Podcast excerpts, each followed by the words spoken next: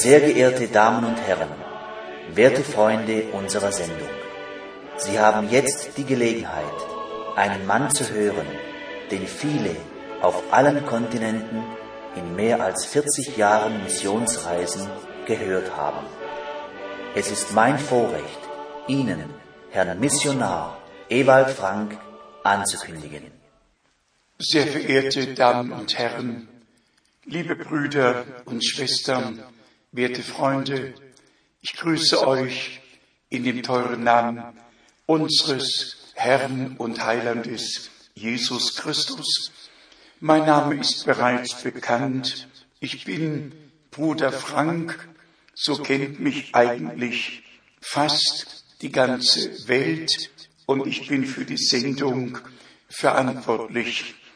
Einfach schön, dass wir frei und offen über Gott und den Heilsplan Gottes mit der Menschheit sprechen können, dass wir die Orientierung aus dem Worte haben und dass wir auf alles, was Menschen umgedeutet, was sie umfunktioniert haben, dass wir es unterscheiden können und dann unsere Entscheidung treffen, Gott zu glauben, zu glauben, wie die Schrift gesagt hat.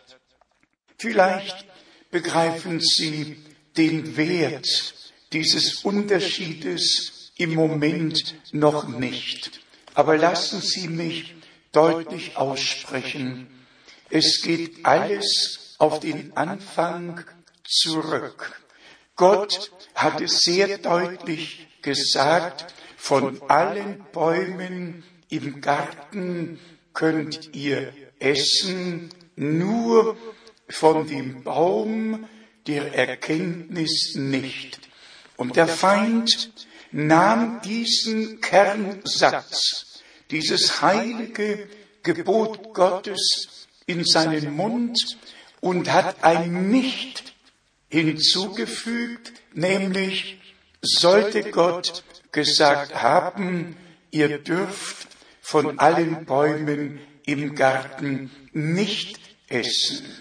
Und schon hat er die Aufmerksamkeit Evas gehabt, hat sie in die Argumentation verstrickt, hat Gottes Wort damit in Frage gestellt und wie Bruder Brenhem oft gesagt hat, eine Lüge ist eine Wahrheit verdreht, verkehrt wiedergegeben. Die Wahrheit wird verdreht und dann ist es eine perfekte Lüge. Und wenn der Evangelist oder Apostel Johannes schreibt, dass keine Lüge ihren Ursprung in der Wahrheit hat, dann müssen wir das einfach nicht nur zur Kenntnis nehmen, sondern respektieren. Gottes Wort ist für immer Wahrheit. Genauso wie Gott wahrhaftig ist, so ist sein Wort wahrhaftig. Doch alle Worte Gottes sind umgedeutet, sind erklärt, sind ausgelegt worden und so haben wir die verschiedenen Glaubensrichtungen, die verschiedenen Denominationen, die entstanden sind, besonders seit der Reformation. Alle haben neu gegründet, haben ihre Glaubensrichtung und ihre Glaubensartikel festgelegt und keiner von allen, die seit der Reformation aufgetreten sind, hatten den Mut oder waren so geleitet, um wirklich in allen Dingen zum Ursprung zurückzukommen. Selbst wer die 95 Thesen der Reihe nach durchliest, wird feststellen, dass der Kern überhaupt nicht berührt wurde. Es wurden eigentlich Nebensächlichkeiten behandelt, aber der Kern ist nicht behandelt worden und auch nicht in den folgenden Erweckungen, obwohl wir sagen müssen, dass Gott es war, der einen neuen Anfang durch die Reformation gemacht hat und ich bekenne aus Überzeugung, der größte Gottesmann, den Deutschland hatte, war Martin Luther. Aber zu seiner Zeit war das Wort in der Gesamtheit noch nicht geoffenbart. Man muss sich vor Augen führen, er war ja noch in den Katholizismus hineingeboren, noch an den Ausgang des Mittelalters hineingeboren, am Ende der tausendjährigen Alleinherrschaft der römisch-katholischen Kirche, wo niemand anders auf Erden etwas zu sagen hatte als nur die Staatskirche, die Reichskirche.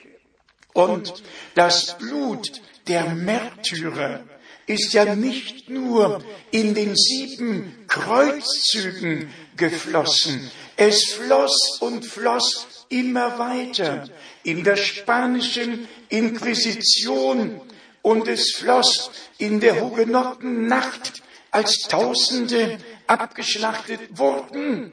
Und danach ist das große Tedeum in allen Kirchen Frankreichs gesungen worden, obwohl das Blut noch gar nicht ganz abgekühlt war. Die römische Kirche war der Meinung, dass nur sie das Heil Gottes hat und dass ohne sie kein Mensch selig werden kann. Und sie hat selig gemacht auf jede Art und Weise. Und zwar Leute dazu gezwungen, ganze Stämme und Völker und auch Juden sind gezwungen worden, den Kruzifix zu küssen, die Staatsreligion anzunehmen, die Lehre der Trinität zu akzeptieren. Es ist einfach Gewalt ausgeübt worden. Und man muss sich vorstellen, dass Martin Luther ja in diese Umgebung hineingeboren worden ist. Er hat nicht alles auf einmal ablegen können. Und deshalb auch die Durchbrüche des Judenhasses in seinen Predigten, besonders in den letzten Predigten, die er gehalten hat. Aber das geht doch alles hunderte von Jahren zurück. Es geht auf Athanasius zurück. Es geht auf Augustin zurück. Sie haben die Saat der Judenfeindschaft auf Erden gesät. Und diese damals im dritten, vierten, fünften Jahrhundert gesäte Saat ist immer wieder aufgegangen. Die Kirchenväter waren es doch, die die Juden verflucht haben, als Gottes Mörder verworfen und gelehrt haben, dass die Juden für immer von Gott verworfen und dass die Reichskirche an ihre Stelle getreten und dass sie nun das Erbe haben und sind. Brüder und Schwestern, ich sage das nicht, um jemandem weh zu tun, aber Geschichte ist nun einmal Geschichte und auch die Kirchengeschichte ist eine gelebte Geschichte. Und deshalb müssen wir begreifen, dass wir heute in der Verkündigung nicht zu dem zurückgehen können, was Athanasius was Hieronymus, was irgendjemand irgendwann gelehrt hat. Wir müssen zum Ursprung, wir müssen zum Wort zurückkehren und müssen das, was hier geschrieben steht, akzeptieren. Der Anfang muss mit der Gottheit gemacht werden. Die Heilige Schrift kennt nur einen einzigen Gott, wirklich, nicht zwei oder drei, die gleich ewig, gleich allmächtig sind und gleich allgegenwärtig sind und miteinander beraten und miteinander reden können, das ist einfach nicht wahr. Das gibt es gar nicht. Einen solchen Gott, der aus drei einzelnen Personen besteht, die miteinander reden, sich beraten und Entscheidungen treffen können. Einen solchen Gott hat es nie gegeben, gibt es gegenwärtig nicht und wird es in Ewigkeit nicht geben. Es gibt tatsächlich nur den einen wahren, lebendigen Gott, der sich in seiner Mannigfaltigkeit von Anfang an geoffenbart hat. Gott ist ja der Unsichtbare. Nachzulesen im Johannesevangelium im ersten Kapitel im 18. Vers. Nachzulesen im ersten Johannes im vierten Kapitel Vers 12.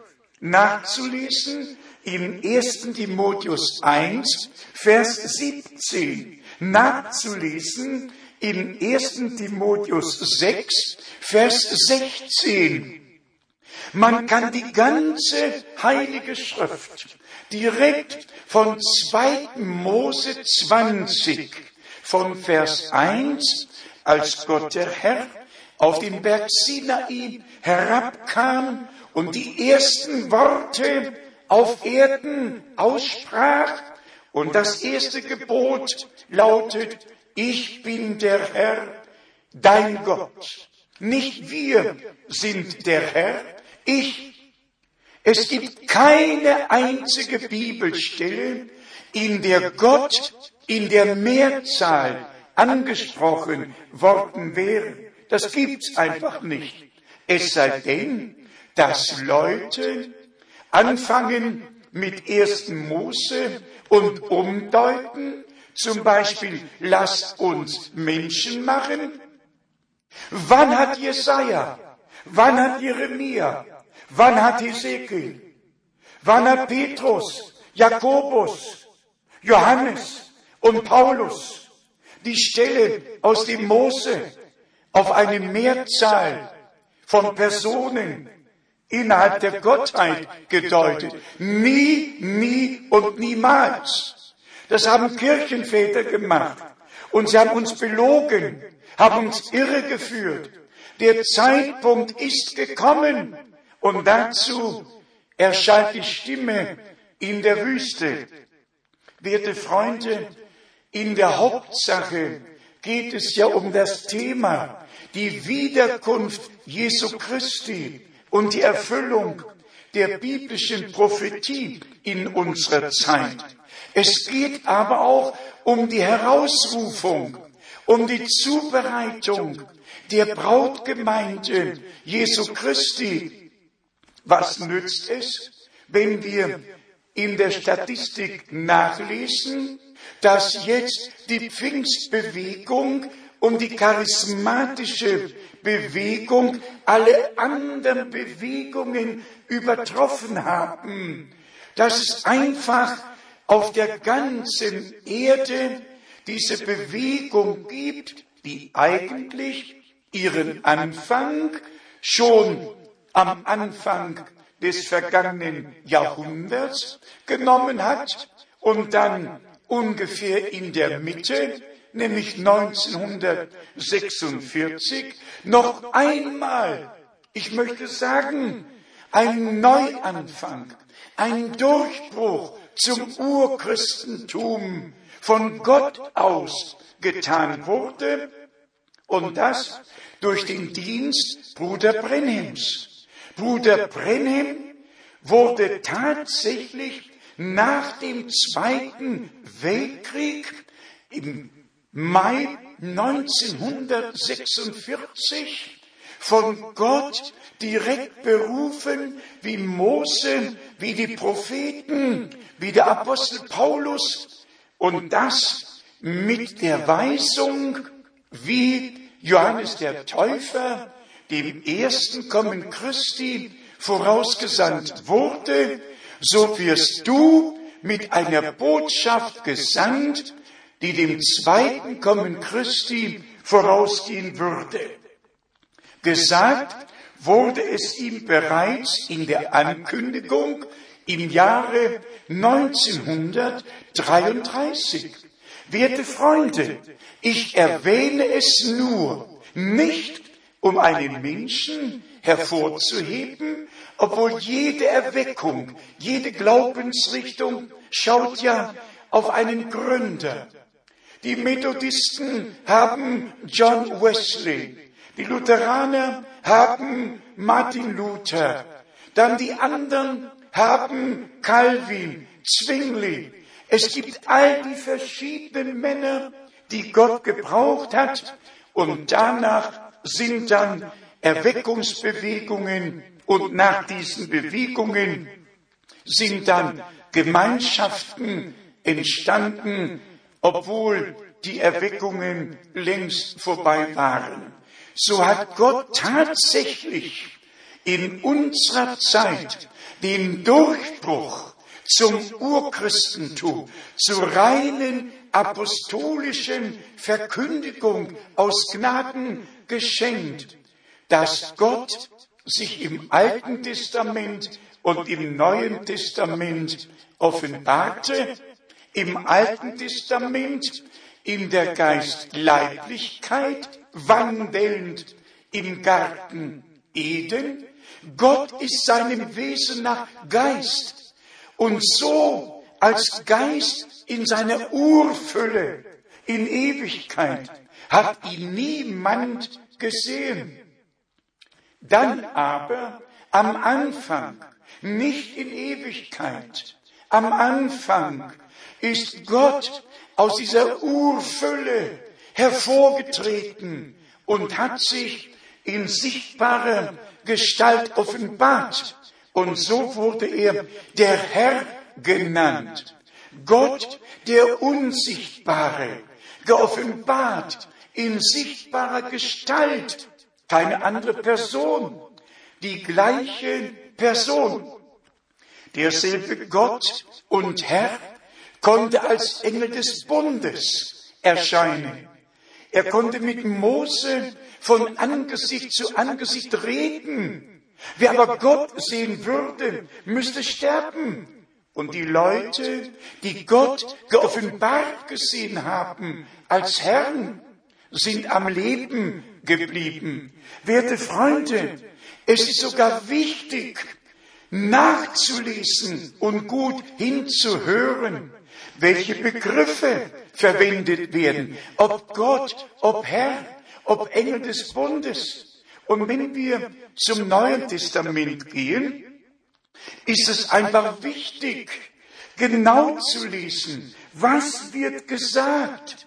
Wenn wir zum Beispiel über den Sohn Gottes lesen, dann ist seine Beziehung zu unserer Erlösung. Denn wir sollten als Söhne und Töchter Gottes eingesetzt werden in die Sohnschaft durch den Sohn, durch den eingeborenen Sohn, der dann am Kreuz auf Golgatha stellvertretend für alle Söhne und Töchter Gottes sein Blut vergoss, die Erlösung vollbrachte und seitdem wird das Wort vom Kreuz verkündigt, nämlich es ist vollbracht, Gott ist mit der Menschheit versöhnt worden. Wenn aber die Menschheit irregeführt wird und wenn es von Christus dem Heilbringer auf eine Institution hinüber delegiert und dirigiert wird, dann schmerzt es einfach. Das Heil Gottes ist allein von dem abhängig, der es uns gebracht hat. Denn so hat es Petrus durch den Heiligen Geist inspiriert verkündigt. Und es ist in keinem anderen Heil und ist kein anderer Name den Menschen unter dem Himmel gegeben, in dem sie selig werden können. Wenn aber die Kirchenväter den Begriff erfunden haben, nur wer die Kirche hat als Mutter, hat Gott als Vater. Ja dann, und ich bitte, dass ich recht verstanden werde, dann haben wir jetzt über eine Milliarde getaufter Menschen, denen gesagt und gelehrt wird, dass es eine Taufwiedergeburt gibt und dass sie durch die Taufwiedergeburt schon zu Söhnen und Töchtern Gottes gemacht wurden. Spricht man mit dieser über eine Milliarde zählenden Volksgruppe und Menschen in allen Ländern der Welt über Jesus Christus, über die Gnade Gottes, dann lassen Sie dich stehen, wollen überhaupt nichts hören. Was Sie hören wollen, ist Ihre Religion, Ihre Kirche und das, was dort gelehrt wird. Und dann muss einfach gesagt werden, dass es grundsätzlich die beiden verschiedenen Dinge gibt. Einerseits die wahre Gemeinde Jesu Christi, die Ekklesia, die herausgerufene Schar aus allen Völkern, Sprachen und Nationen. Und es gibt das Namenschristentum, das Formchristentum, ohne eine direkte Beziehung zu Christus. Ich brauche nur nachzulesen, zum Beispiel über Liturgie. Das mag ja schön sein, es mag feierlich sein, und dann steht hier im Katechismus unter dem Wort Liturgie bedeutet ursprünglich öffentliches Werk, Dienst des Volkes für das Volk. Ja, ich brauche das nicht. Ich brauche wirklich keine Liturgie. Und ich frage mich, hatte Petrus, hatte Paulus, hatte Johannes, hatte Jakobus, hatten die Männer Gottes irgendeine Form eines Gottesdienstes mit Liturgie, mit allem, was dazugehört? Oder hatten sie die wahre und klare Verkündigung, dass alle Menschen verloren sind, von Gott getrennt, in Sünden geboren und dass keine menschliche Handlung den Menschen aus der Sünde herausnehmen kann, sondern Gott allein, der in Jesus Christus war und die Welt mit sich versöhnte. Brüder und Schwestern, es gäbe hundert, so gut wie ein Ding zu sagen, um aufmerksam zu machen, dass wir tatsächlich alle in einen riesen Irrtum hineingeboren worden sind. Die Lehre über die Gottheit stimmt nicht. Die Lehre über die Taufe stimmt nicht. Die Lehre über das Abendmahl stimmt nicht. Nichts und nochmal nichts stimmt. Den Leuten wird gesagt, Petrus war 25 Jahre in Rom, Legende. Den Leuten wird gesagt, Maria sei mit Leib und Seele gen Himmel gefahren. Legende. Was die Bibel nicht bezeugt, das stimmt nicht. Und das muss man einmal gesagt bekommen. Denn dies ist die Stunde der Wahrheit.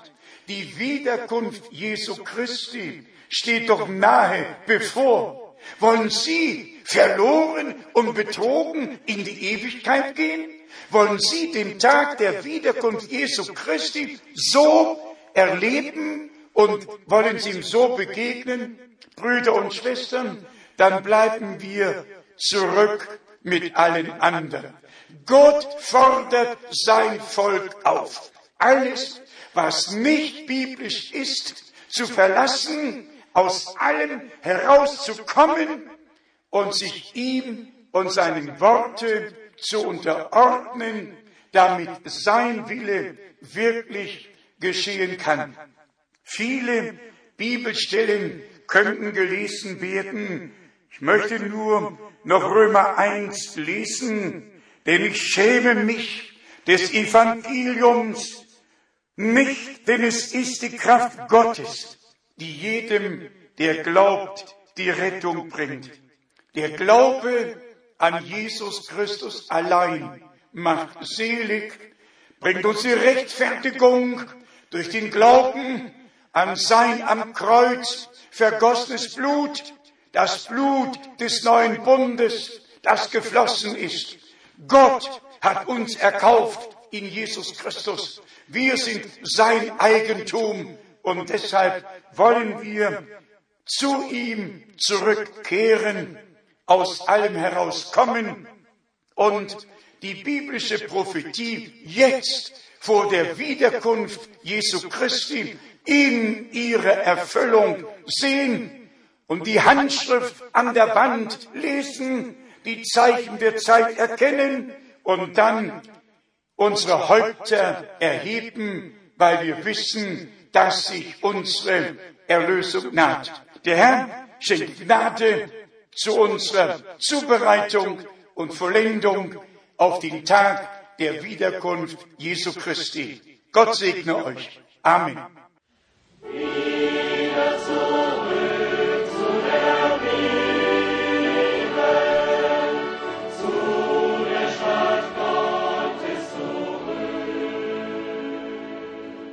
Sehr geehrte Damen und Herren, Sie haben gerade die Sendung gehört. Was sagen Sie dazu? Natürlich ist eine solche auf die Heilige Schrift gegründete Predigt ganz anders, als wir sie gewohnt sind. Sollten Sie daran interessiert sein, mehr über den Heilsplan Gottes mit der Menschheit zu erfahren, würden wir uns freuen, von Ihnen zu hören. Kostenlose Literatur wird auf Anforderung zugesandt. Unsere Anschrift ist Missionszentrum Postfach 100 707 in 47707 Krefeld